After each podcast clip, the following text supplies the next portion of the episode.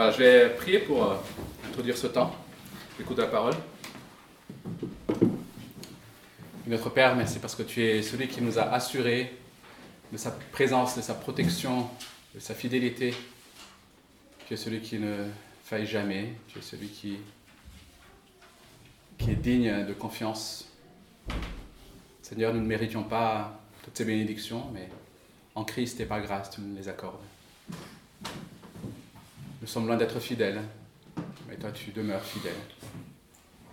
Tu es celui aussi qui s'est révélé à nous et nous voulons maintenant te prier simplement de, nous accorder la, la grâce, Seigneur, d'être euh, attentif, mais aussi euh, obéissant, confiant. Merci pour ce temps d'écoute de ta parole.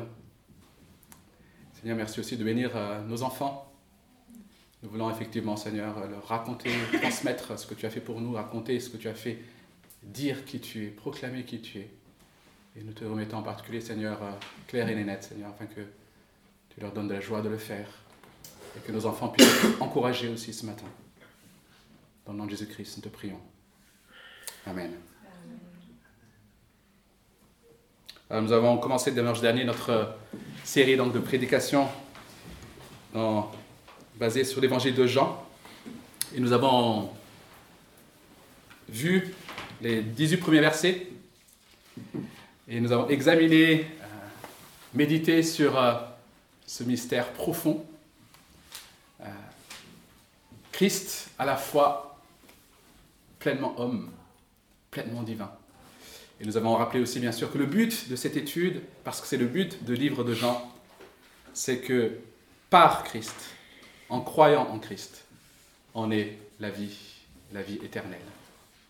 Et nous avons besoin aujourd'hui, même en tant que chrétien, encore de cette vie, d'être renouvelé dans cette vie.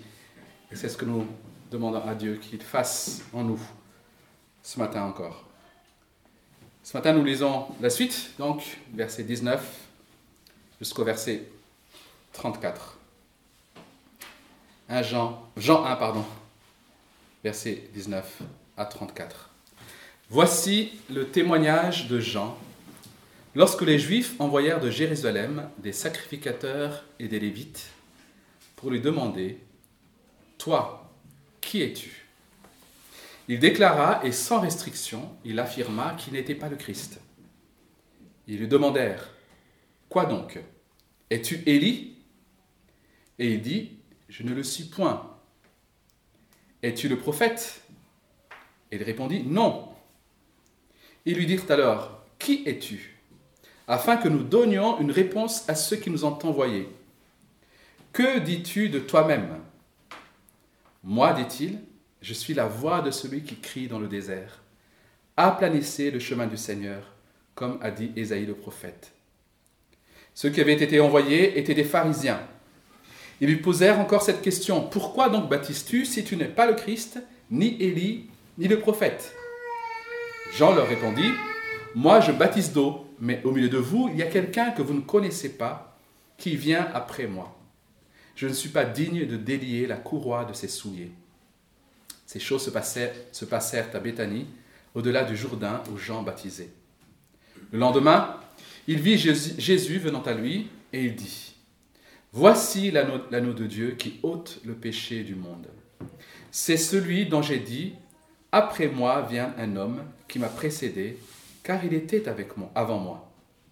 Je ne le connaissais pas, mais c'est afin qu'il soit manifesté à Israël que je suis venu baptiser d'eau. Jean rendit ce témoignage. J'ai vu l'Esprit descendre du ciel comme une colombe et s'arrêter sur lui.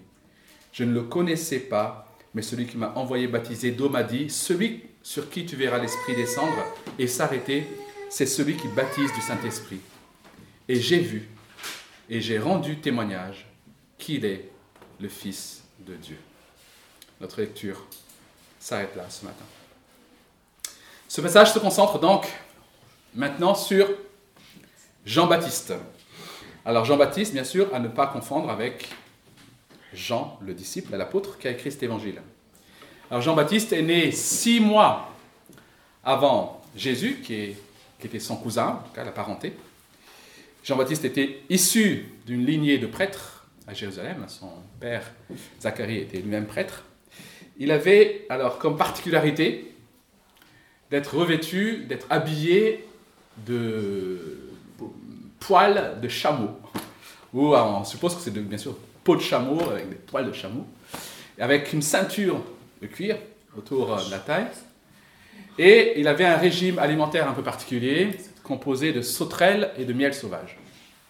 Alors, on, reviendra dessus après. En tout cas, voilà un peu les particularités de Paul, de, Jean plutôt. Autre particularité, il était là bien sûr pour baptiser et prêcher, mais plutôt que d'aller là où il y a la foule, il allait dans le désert. Il prêchait dans le désert. Son message n'est pas ce qu'on appelle des plus attirants. Ce n'est pas un message fait pour plaire au grand public. C'était un message de repentance. Il appelle finalement les gens à reconnaître leurs péchés et à revenir à Dieu par la repentance. Et au départ, on peut supposer qu'il y avait peut-être une dizaine de personnes qui l'ont écouté. Par la suite, plusieurs centaines. Et enfin, le texte nous dit, les textes nous disent en tout cas, plusieurs milliers de personnes. Son message était efficace, puissant, jusqu'à attirer des milliers de personnes, des gens de la Galilée, de Jérusalem, qui sortaient des villes pour aller écouter Jean et se faire baptiser. Alors, il était déjà question, bien sûr, de Jean-Baptiste dans le passage que nous avons lu la semaine dernière, dans 1 à 18, où Jean, l'évangéliste, disait de Jean-Baptiste qu'il était le témoin de la lumière. Et dans ce passage que nous avons ce matin, c'est de cela dont il est question justement. Ce passage commence au verset 19 par Voici le témoignage de Jean et finit par verset 34 J'ai rendu témoignage qu'il est le Fils de Dieu. Donc il est bien question ici de fameux témoignage de Jean. Jean a dit, Jean l'évangéliste, désolé, hein, on confond un peu, Jean l'évangéliste a dit, Jean est le témoin de la lumière. Et ici, on va voir, du coup, par ce texte, en quoi est-ce qu'il était le témoin de la lumière? Comment est-ce qu'il était le témoin de la lumière? Ce passage nous montre comment Jean a compris et accompli son rôle de témoin de la lumière. Alors après sa résurrection et avant son ascension, Jésus a donné à ses, disciples d'aller, cette mission d'aller et de faire des nations des disciples. Et il leur a dit, vous serez mes témoins à Jérusalem, en Galilée, en Samarie, et jusqu'aux confins, aux extrémités de la terre. Vous serez mes témoins. Alors qu'est-ce que ça signifie? Qu'est-ce que ça signifie pour nous d'être témoins de Christ? Qu'est-ce que cela implique pratiquement? Qu'est-ce que cela change pour notre vie? Ben, En regardant justement ce passage, l'exemple de Jean, nous allons voir en quoi consiste être témoin de Christ pour nous aujourd'hui. Et nous allons voir qu'être témoin de Christ, en tant que témoin de Christ, nous devons être au clair, nous devons comprendre, nous devons savoir qui nous sommes? Quelle est notre mission, ce que nous sommes censés faire. Et enfin, qui nous annonçons? Qui nous sommes? Qu'est-ce que nous sommes censés faire? Et qu'est-ce que nous sommes censés, qui nous sommes censés annoncer? La voyons donc premièrement qui nous sommes, notre identité. Le ministère de Jean a eu un tel succès que certainement sa renommée a commencé à s'étendre sur tout le pays, que les Juifs, ou plutôt les autorités juives de l'époque, ont commencé à s'inquiéter. Ils se sont dit, mais c'est qui ce gars dont tout le monde parle? Ils ont commencé à, se poser des questions sur lui.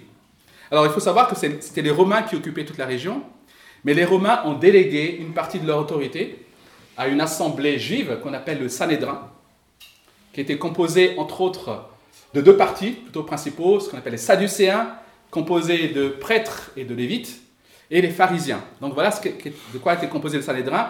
Et ils étaient chargés, ils étaient délégués par euh, les Romains pour s'occuper de tout ce qui était, on va dire, affaires locales, traditions, religion, etc. Parce que les Romains disent, oh là là, on n'est pas calés dans ce domaine-là, on va laisser les Juifs s'en occuper. Donc le Sanhédrin avait ce rôle-là. Et en entendant, en entendant parler de, de Jean Baptiste, ils se sont dit, il faut qu'on envoie une délégation sur place pour savoir de qui il s'agit et qu'est-ce qu'il fait ce gars-là, au nom de qui est-ce qu'il fait tout ça. Et c'est ce qui se passe ici. Quand il est question des Juifs, bien sûr, dans, l'évangile de Jean, il est question souvent de l'autorité religieuse, l'autorité juive. Donc c'est les Juifs donc, ont envoyé cette délégation pour euh, en savoir un peu plus sur Jean. Cette assemblée donc ne, savait, ne sait probablement pas quoi penser de Jean. Jean ne fait pas partie de l'élite, il n'a aucun statut officiel, en tout cas reconnu, et pourtant il attire beaucoup de monde. Il y a certainement beaucoup de rumeurs qui ont commencé à parcourir tout le pays sur son identité. Et la première question qu'ils vont poser à Jean lorsqu'ils sont, face à lui, c'est Mais qui es-tu Est-ce que tu es le Messie? Est-ce que tu es le Christ? Et Jean, l'évangéliste, rapporte ce que Jean va répondre d'une façon solennelle. J'aime bien la, manière dont il dit il déclare, et sans restriction, il affirma qu'il n'était pas le Christ. Jean insiste sur cette réalité, au fait. Je ne sais pas si vous avez remarqué, déjà dans, dans, le, dans le premier passage que nous avons lu, Jean précisait il n'était pas la lumière. Il était le témoin de la lumière, mais il n'était pas la lumière. Et ici, Jean précise à nouveau, d'une façon solennelle et sans restriction, il déclara Je ne suis pas le Christ. Il n'est pas le Christ. Ça, c'est la première compréhension qu'il a de son identité. Alors la délégation continue son interrogatoire. Es-tu Élie? Alors pourquoi est-ce qu'il demande cela? Parce que dans l'Ancien Testament, dans le dernier livre de l'Ancien Testament, Malachie, dans les derniers versets de ce livre, les versets, euh, euh, les versets 5 et 6, il est dit, Dieu dit, donc ce sont quelque part les dernières prophéties, il dit, voici, je vous enverrai, donc c'est Malachie chapitre 4, voici, je vous enverrai Élie le prophète, afin que le jour de l'Éternel arrive, ce jour grand et redoutable. Et ce, ce Élie qui doit revenir a comme mission, si on continue le verset, de ramener le cœur des pères à leurs enfants et le cœur des enfants à leurs pères. Il s'agit donc ici de ramener le cœur de toute une nation rebelle et désobéissante, de ramener tout le cœur de cette nation-là à Dieu lui-même. Voilà la mission de Jean, telle qu'annoncée, enfin d'Élie plutôt, telle qu'annoncée dans Malachie. Et donc cette prophétie a été donnée 400 ans auparavant. Et ça fait 400 ans que les gens attendent l'accomplissement de cette prophétie. Alors, il faut savoir qu'Élie était connu pour être un prophète euh, à la fois fort, courageux, intrépide, qui n'avait pas hésité notamment à appeler le jugement de Dieu sur euh, les gens, les peuples rebelles. Et certains, certainement, en entendant Jean parler, prêcher, parler, se sont dit, ah, c'est Élie. Ça y est, ce que Dieu a annoncé est en train de s'accomplir, c'est Élie ici. Et du coup, la délégation se pose la question, est-ce que tu es Élie? Et la réponse de Jean est encore une fois très claire, je ne le suis point. Alors, cette réponse est étonnante. Si on connaît un peu l'évangile, les évangiles, sachant que les autres évangiles, justement, présentent euh, Jean-Baptiste comme étant Élie, comme étant plutôt le nouvel Élie. Dans Matthieu 17, par exemple, lorsque les, disciples demandent à Jésus ce qu'il en est de cette prophétie, justement, ils font référence à la prophétie de Malachie, les disciples demandent à Jésus, mais qu'est-ce que tu penses de cette prophétie? Et Jésus répond, Matthieu 17, verset 11, Il est vrai qu'Élie doit venir et rétablir toutes choses, mais je vous dis qu'Élie est déjà venu, qui ne l'ont pas reconnu et qui l'ont traité comme ils ont vu. De même, le Fils de l'homme souffrira de leur part. Et le passage continue en disant, les disciples comprirent alors qu'il leur parlait de Jean-Baptiste. Jésus lui-même, dans les évangiles, affirme que Jean-Baptiste était effectivement l'Élie, l'Élie, pas l'élu, l'Élie promis, le, promis. Alors qu'est-ce que Jésus voulait dire ici? Comment? Non, que Jean-Baptiste était l'Élie promis. Le Élie promis, enfin bref. Mais qu'est-ce que Jésus voulait dire justement en disant ça? En disant que, que, effectivement, euh, Jean était Élie. Pour le comprendre, il faut remonter simplement à la naissance de Jean-Baptiste, ou plutôt à l'annonce de la naissance de Jean-Baptiste par l'ange, lorsque l'ange s'adresse à son père Zacharie. Et il lui dit ceci, Luc 1, verset 17, en parlant de, de Jean, il marchera devant Dieu avec l'esprit et la puissance d'Élie pour ramener les cœurs des pères vers leurs enfants. Donc, effectivement, l'ange a annoncé à Zacharie son père que Jean-Baptiste marchera avec la puissance et l'esprit d'Élie. Jean a donc bien la puissance, Jean a donc bien les mêmes caractères qu'Élie, et il est effectivement l'accomplissement de la prophétie de Malachie. Mais il n'est pas élu lui-même. Il est l'accomplissement de la prophétie, donc c'était comme ça qu'il fallait interpréter la prophétie. Il n'est pas question aussi de réincarnation. Alors, c'est vrai que c'est surprenant parce que Élie euh, n'est pas mort. Hein, il a été enlevé, donc euh, la probabilité qu'il revienne, ben oui, puisqu'il n'est il pas mort.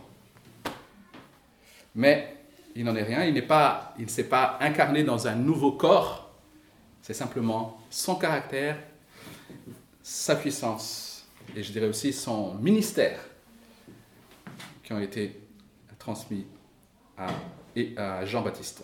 Alors ils soumettent leur dernière hypothèse. Ok? Tu n'es pas le Christ. On a compris, tu n'es pas Élie, puisque tu le dis, mais es-tu le prophète? Là encore, la question est surprenante. Je ne sais pas si vous avez peut-être noté ça. Il n'est pas dit, es-tu un prophète? Il est dit, es-tu le prophète? Alors, pour le comprendre, il faut savoir qu'ils font référence ici encore à une croyance qui était populaire à cette époque-là, et qui vient aussi de l'Ancien Testament, qui, qui consistait au fait que un des grands prophètes était censé revenir. Et notamment, c'est basé entre autres sur euh, Deutéronome chapitre 18, où Moïse dit ceci, verset 15, L'Éternel, ton Dieu, te suscitera du milieu de toi, d'entre tes frères, un prophète comme moi, vous l'écouterez. Donc, il pensait peut-être qu'un Moïse, quelque part, allait revenir. Certains pensent aussi que c'était peut-être Jérémie. Mais d'autres, à cette époque-là, attendent encore ce prophète. Et ne sachant pas son nom, ne sachant pas, ne sachant pas de qui il s'agissait, du coup ils ont dit le prophète. Donc quand ils disaient le prophète, c'était celui qui était censé revenir. Voilà de quoi il s'agit ici. Et là encore, la, réponse de Jean est directe. Est-ce que tu es le prophète? Ça y est, celui que nous attendons La réponse est non. Alors, ne sachant plus qui Jean pouvait être, ils vont lui poser une question un peu plus directe. Mais qui es-tu alors? Qui es-tu Parce que nous ne pouvons pas rentrer d'ici sans apporter une réponse au Sanhédrin. Nous avons été envoyés pour ça. Mais qui es-tu? Dis-nous qui es-tu Je suis la voix de celui qui crie dans le désert, aplanissez le chemin du Seigneur, comme a, été, comme a dit Ésaïe le prophète. En gros, il leur dit, si vous voulez savoir qui je suis, ben, ouvrez vos Bibles. Allez dans Ésaïe. Tout est décrit, ce qu'on appelle ma job description est, dans, dans Ésaïe. Ses parents lui ont certainement raconté ce qu'a dit l'ange avant sa naissance. Lui-même, en tant qu'enfant, il a certainement étudié Ésaïe et il était conscient qu'il a été choisi par Dieu. La, Bible nous dit d'ailleurs qu'il a été rempli de l'Esprit dès le ventre de sa mère. Donc on voit ici, alors c'est une petite parenthèse hein, théologique, que la régénération n'est pas forcément liée à une prise de décision consciente. Il a été rempli de l'Esprit, donc converti, dès le ventre de sa mère. Mais ça, c'est une petite parenthèse. En tant que témoin, Jean a une idée claire de son identité. Il sait qui il n'est pas. Il sait ce qu'il est. Il sait, il a compris que son identité lui vient de Dieu directement. Ce n'est pas lui qui a choisi d'être témoin. C'est Dieu qui l'a choisi pour entrer dans les œuvres qu'il a préparées d'avance. Et la question que j'aimerais qu'on se pose ce matin, c'est qu'en est-il de nous? Qu'en est-il de nous? Alors cette question d'identité est importante. Pourquoi? Parce que à cause du péché, depuis Adam et Ève, nous avons du mal à savoir qui nous sommes réellement. Nous nous définissons en fonction du regard des autres, en fonction, de ce que nous renvoie la société, en fonction parfois aussi de ce que nous ont dit les parents sur nous. Si les, parents ont été, bienveillants, alors nous nous bâtissons sur une identité, je vais dire, euh, stimulante. Si nos parents ont été peut-être durs envers nous, alors nous nous baptisons, bâtissons sur aussi ce qu'ils ont dit, soit en réaction, soit en subissant ce qu'ils ont dit. Mais notre identité est souvent bâtie sur des choses, en tout cas notre environnement autour de nous. Nous ne savons pas qui nous sommes. Et si nous ne savons pas qui nous sommes, notre témoignage ne peut pas être efficace. Parce que ce que nous transmettons dans le témoignage, ce n'est pas nous.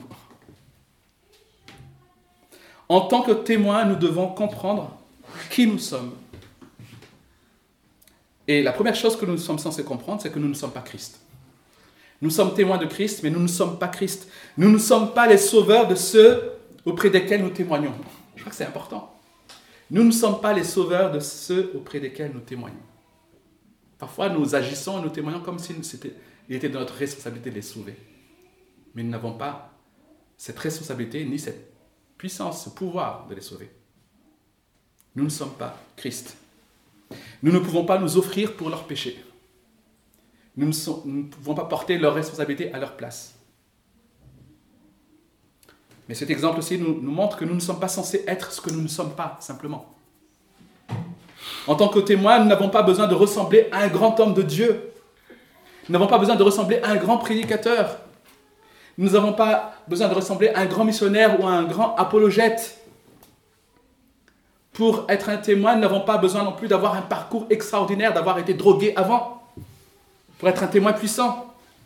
Nous n'avons pas besoin d'avoir un témoignage spectaculaire, comme on dit.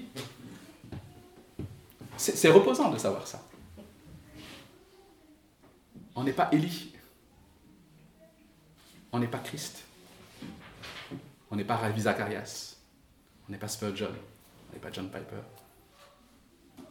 On est Anne, Aaron, Nick. Dieu nous a choisis. Là où nous, étions, tel que nous étions. Et il veut qu'on soit ses témoins. Et en tant que témoin, nous n'avons pas besoin de connaître la Bible non plus sur le bout des doigts. Oui, il faut la méditer, oui, il faut l'étudier, il faut, faut en être nourri. Mais nous n'avons pas besoin de connaître toutes les difficultés théologiques de la Bible pour être des témoins ou de savoir répondre à toutes les questions. Notre parole n'est pas infaillible, Dieu l'est.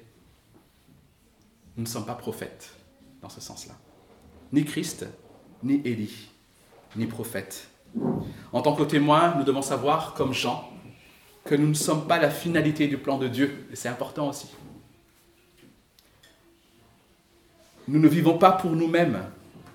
Dieu nous a choisis pour être un instrument entre ses mains. C'est comme ça que Jean se définit. Jean définit son identité. Je suis la voix. Et quelque part, son ministère, aussi noble soit-il, ne lui donne pas un rang spécial dans l'hiérarchie du salut. Je suis la voix qui crie dans le désert aplanissez le chemin. Voilà mon rôle. Voilà, voilà, je, suis un instrument. Je suis un maillon dans la chaîne, dans le plan de la rédemption. Je suis un élément. Voilà à quoi je sers. Nous sommes aussi, nous, un maillon dans la chaîne. Nous ne sommes pas la finalité du plan. Mais Dieu nous a choisis parce qu'il a, il estime qu'il a, nous avons notre place dans ce plan. Nous sommes témoins. Après avoir vu l'identité du témoin, on va voir maintenant ce qu'il est censé faire. Sa mission, versets 14 à 28. Alors la question des pharisiens et prêtres ne se porte plus maintenant sur l'identité de Jean, mais plutôt sur ses, actes. Ok, on a compris ce que tu n'es pas. Mais alors, si tu n'es pas tout ça, pourquoi tu baptises? Pourquoi donc baptises-tu? Alors, il y avait une forme de baptême qui était connue par les Juifs à cette époque-là. Euh, notamment lorsque ce qu'on appelle un prosélyte, donc un, non-juif se convertissait, il, était baptisé. Mais ce baptême, euh, il, y avait aussi, enfin, il y avait aussi des baptêmes qui étaient connus dans les communautés religieuses, par exemple dans les, chez les Esséniens, euh, notamment on a retrouvé dans les documents de, Qumran, donc, notamment des, traces aussi de baptême. Donc il y avait des baptêmes qui étaient connus. Mais la différence du baptême de Jean, c'est que ces baptêmes qui étaient connus étaient auto-administrés. C'est en quelque sorte comme les, ablutions qu'on a aujourd'hui dans l'islam. C'était des personnes qui, euh, par rite, dans, un rite de, purification, se lavaient. C'était ça le baptême qui était connu. Mais le baptême de Jean était particulier parce qu'il était administré par Jean lui-même. Donc il y avait aussi là quelque chose de nouveau chez les juifs. Ça, c'était juste une parenthèse un peu culturelle et informative. La pratique de Jean était donc d'une certaine manière nouvelle pour les Juifs. Et son message, le message à travers ce baptême, consistait à inviter les gens à se préparer à la venue de Christ. C'est ce que Jean dit, à planir le chemin. Préparer les gens à l'avènement, à l'événement du royaume de Dieu en Jésus-Christ. Et en répondant à la question pourquoi baptises-tu? Vous avez remarqué? Jean ne passe pas du temps à décrire son acte, ni sa motivation. Il ne passe pas du temps à dire alors, voilà, je vais vous expliquer pourquoi je baptise. J'ai fait ceci, je fais cela, j'ai été né, je suis né, je suis né de façon miraculeuse, j'ai reçu le Saint-Esprit dès le ventre de ma mère, vous vous rendez compte? Génial. Non. Il ne passe pas de temps à parler de lui ni de sa motivation. Il n'attire même pas le regard sur son œuvre, mais sur la personne pour qui il vit et pour lequel il œuvre. Il attire tout de suite son regard sur Jésus-Christ. Et quand il dit je baptise d'eau, il dit en quelque sorte ma mission s'arrête à ce qui est visible, à ce qui est extérieur. Mais il y a quelqu'un qui est tellement plus grand que moi qui lui est capable de s'occuper de l'intérieur. Il est tellement plus grand que moi, je ne suis même pas capable de délier ses souliers. Alors, c'est étrange, mais pourquoi il, donne cette image-là pour montrer quelque part l'écart entre lui et Jésus? Il faut savoir que le rapport entre un disciple et un maître était décrit notamment dans les, dans les Écritures anciennes, la tradition ancienne. Et, on disait qu'un disciple devait faire à son maître tout ce qu'un esclave fait. Déjà, être disciple à l'époque, c'était quand même quelque chose. Un disciple devait, devait donner à son maître, accorder à son maître tout ce qu'un esclave accorde ou fait, sauf délier les chaussures, délier les lacets des chaussures. Donc un disciple n'avait pas à délier les, lacets des chaussures de son, de son maître, ça c'était l'esclave. C'est ça qui distingue, c'est la seule chose qui distingue quelque part l'esclave du disciple. Et Jean dit, je ne suis même pas digne de délier les de cet homme-là.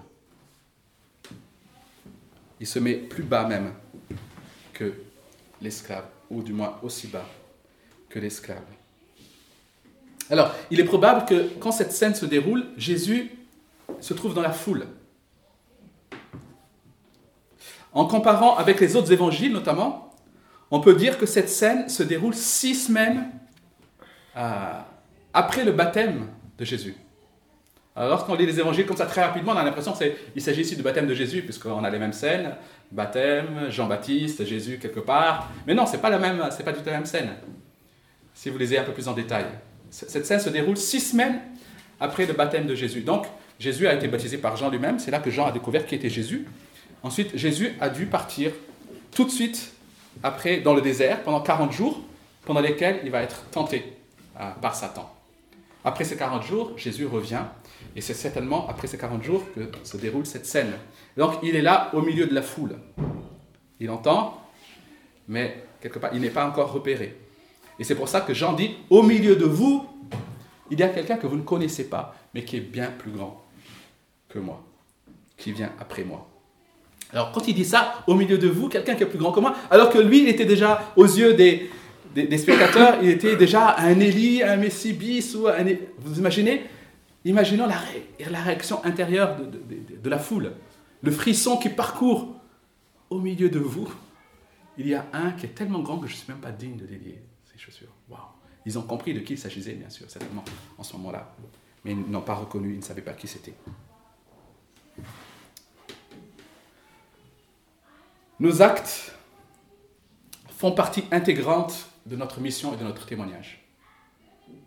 Notre vie, nos actes, à un moment ou l'autre, doivent interpeller et doivent questionner. Mais la question que nous devons nous poser, c'est vers qui pointent nos actes? Vers qui pointent nos œuvres? Nous pouvons faire des actes qui paraissent être les plus altruistes, mais dont la motivation est pourtant notre propre gloire. Nous pouvons servir dans l'Église, nous pouvons donner par besoin de reconnaissance ou simplement par culpabilité. Pour savoir quelles sont nos véritables motivations dans le service, je vous invite à juste réfléchir à ça. Il nous faut voir comment nous réagissons quand il n'y a aucune reconnaissance. Ça peut arriver. Ce n'est pas juste, mais on n'est pas tous justes, et ça peut arriver. Comment réagissons-nous quand il n'y a pas de reconnaissance en face? Est-ce que nous devenons amers? Est-ce que nous décourageons Ou est-ce que nous continuons à servir parce que nous savons quelle est notre place, à quoi nous avons été appelés. Ceux auprès desquels vous servez, ceux à qui vous témoignez avec persévérance de l'amour, de la générosité, ceux qui vous côtoient, qui vous entendent, que retiennent-ils de vous au final? Vous avez eu tout le loisir de témoigner de l'amour, de la générosité. Que retiennent-ils de vous au final? Est-ce qu'ils retiennent de vous cette idée de Waouh, qu'est-ce qu'ils sont formidables? Je ne sais pas comment ils font pour être si gentils. Ou est-ce qu'ils retiennent l'idée que leur Dieu est formidable? Que leur Dieu est formidable. Qu'est-ce qu'ils retiennent? Jésus a enseigné à ses disciples dans le sermon sur la montagne, la montagne Matthieu 5, verset 16, que votre lumière luise ainsi devant les hommes, afin qu'ils voient vos bonnes œuvres et qu'ils glorifient votre Père qui est dans les cieux. C'est ça le but, qu'ils voient vos bonnes œuvres, certes, et qu'ils glorifient votre Père dans les cieux. Les gens autour de nous ont besoin de savoir pourquoi nous faisons ce que nous faisons, pourquoi nous vivons comme nous vivons, pourquoi nous sommes ce que nous sommes. Ils ont besoin de le savoir pour que toute gloire revienne à Dieu, notre Père, et non à nous-mêmes. Et cela nécessite, je dis bien nécessite, à un moment, donné d'ouvrir sa bouche. Tant qu'on reste silencieux, ils ne sauront pas, et la gloire nous sera attribué. Ouvrons notre bouche. Osons dire, même si ça ne déplaît pas. On ne peut pas uniquement témoigner avec les actes, les amis. Ce ne sera jamais suffisant. C'est nécessaire, mais jamais suffisant. Jean a su quelle était son identité. Elle lui vient de Dieu lui-même. Il a su quelle était sa mission, pointer vers Christ. Ses actes doivent pointer vers Christ. Mais on ne peut pas pointer vers Christ on ne peut pas être un bon témoin que si, on ne peut plutôt être un bon témoin que si le Christ qu'on annonce est celui révélé dans les Écritures. Et c'est le troisième et dernier point. Le témoin, c'est qui il annonce. Qui est Christ, verset 29 à 34. Dans cette scène, nous sommes maintenant le lendemain.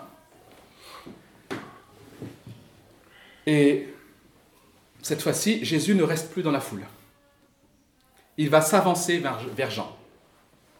Je, peux imaginer la, scène solennelle. Hein. Jésus qui, franchit la, foule et qui s'avance vers Jean.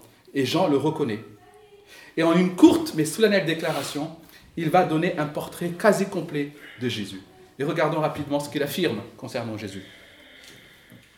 Alors la première chose qu'il dit concernant Jésus, c'est que Jésus est le Dieu qui se révèle. Alors, ce n'est pas dit comme ça dans le texte, je suis d'accord avec vous. Il ne dit pas en une phrase Jésus est le Dieu qui se révèle, mais il le sous-entend. L'idée de révélation est bel et bien présente dans ce texte.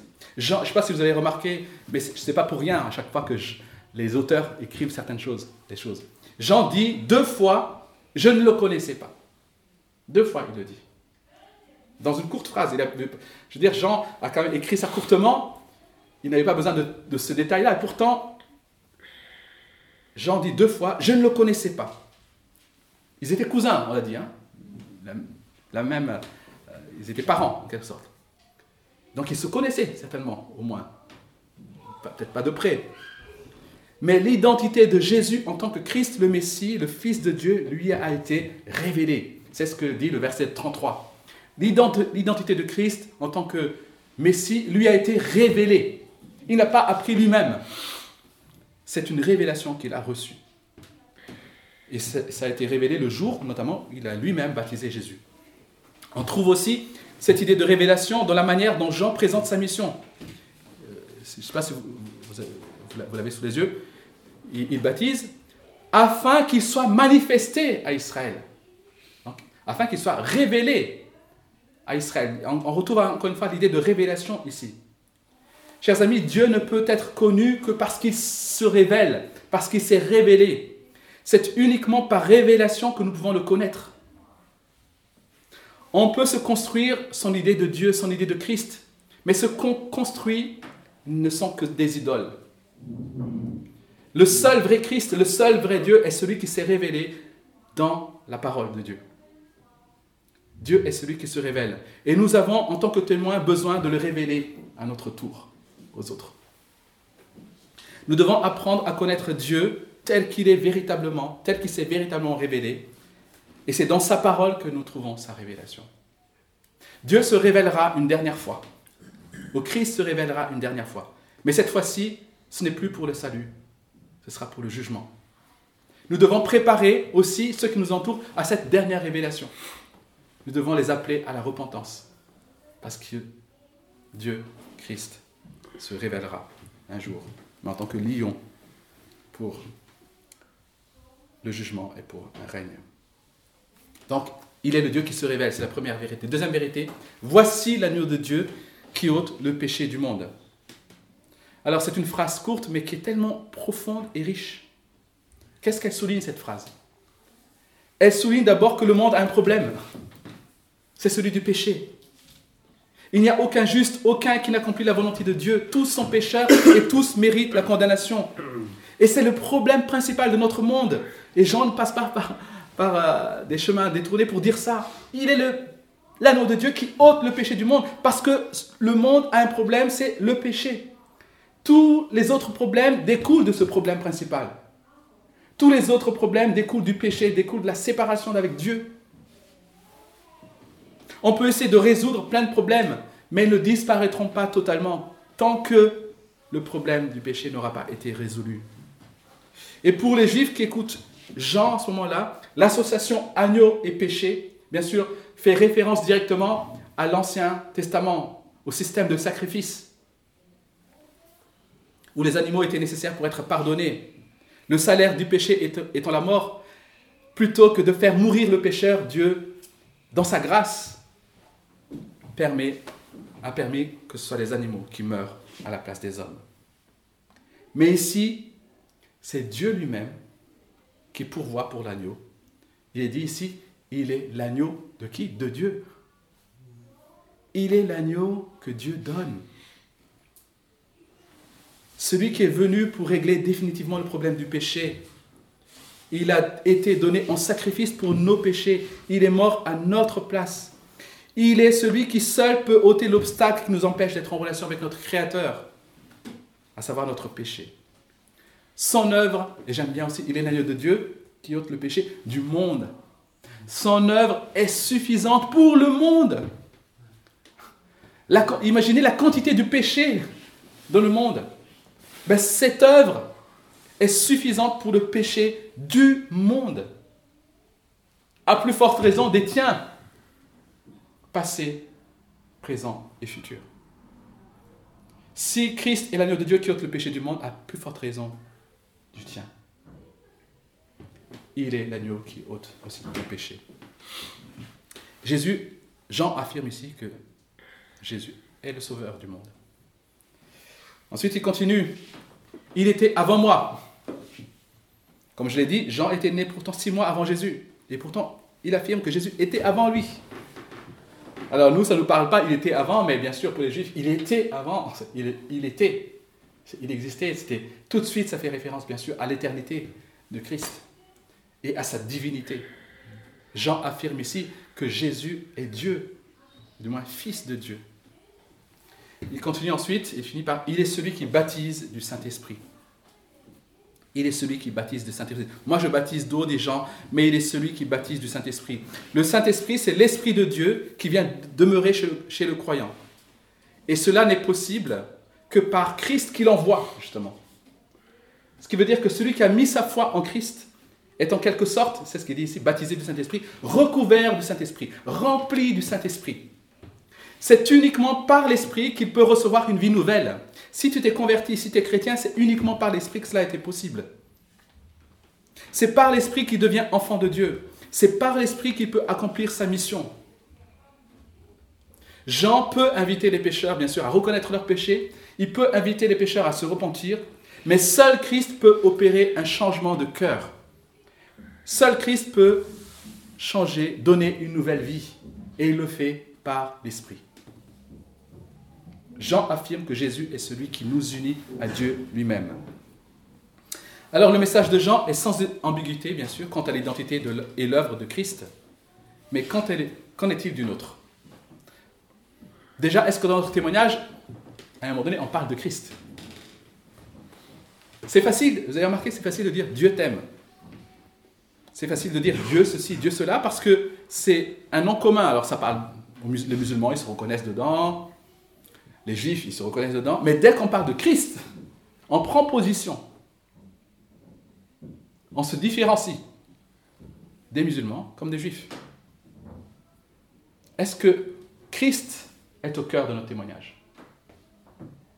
Ou est-ce que parfois on se contente juste du, mot Dieu pour ne pas trop heurter? Est-ce que nous osons dire déjà que le problème principal de l'humanité n'est pas l'injustice, n'est pas la pauvreté, mais le péché qui corrompt toute l'humanité. Notre séparation avec Dieu. Est-ce que nous osons proclamer que Jésus seul peut résoudre ce problème et qu'il est venu pour cela? Est-ce que nous osons proclamer que s'il a pu le faire, c'est parce qu'il est le Dieu de toute éternité, qu'il est Seigneur, justement?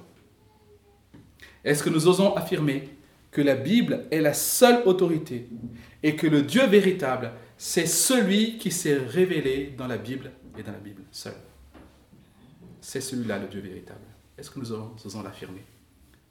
Jean l'a affirmé sans ambiguïté.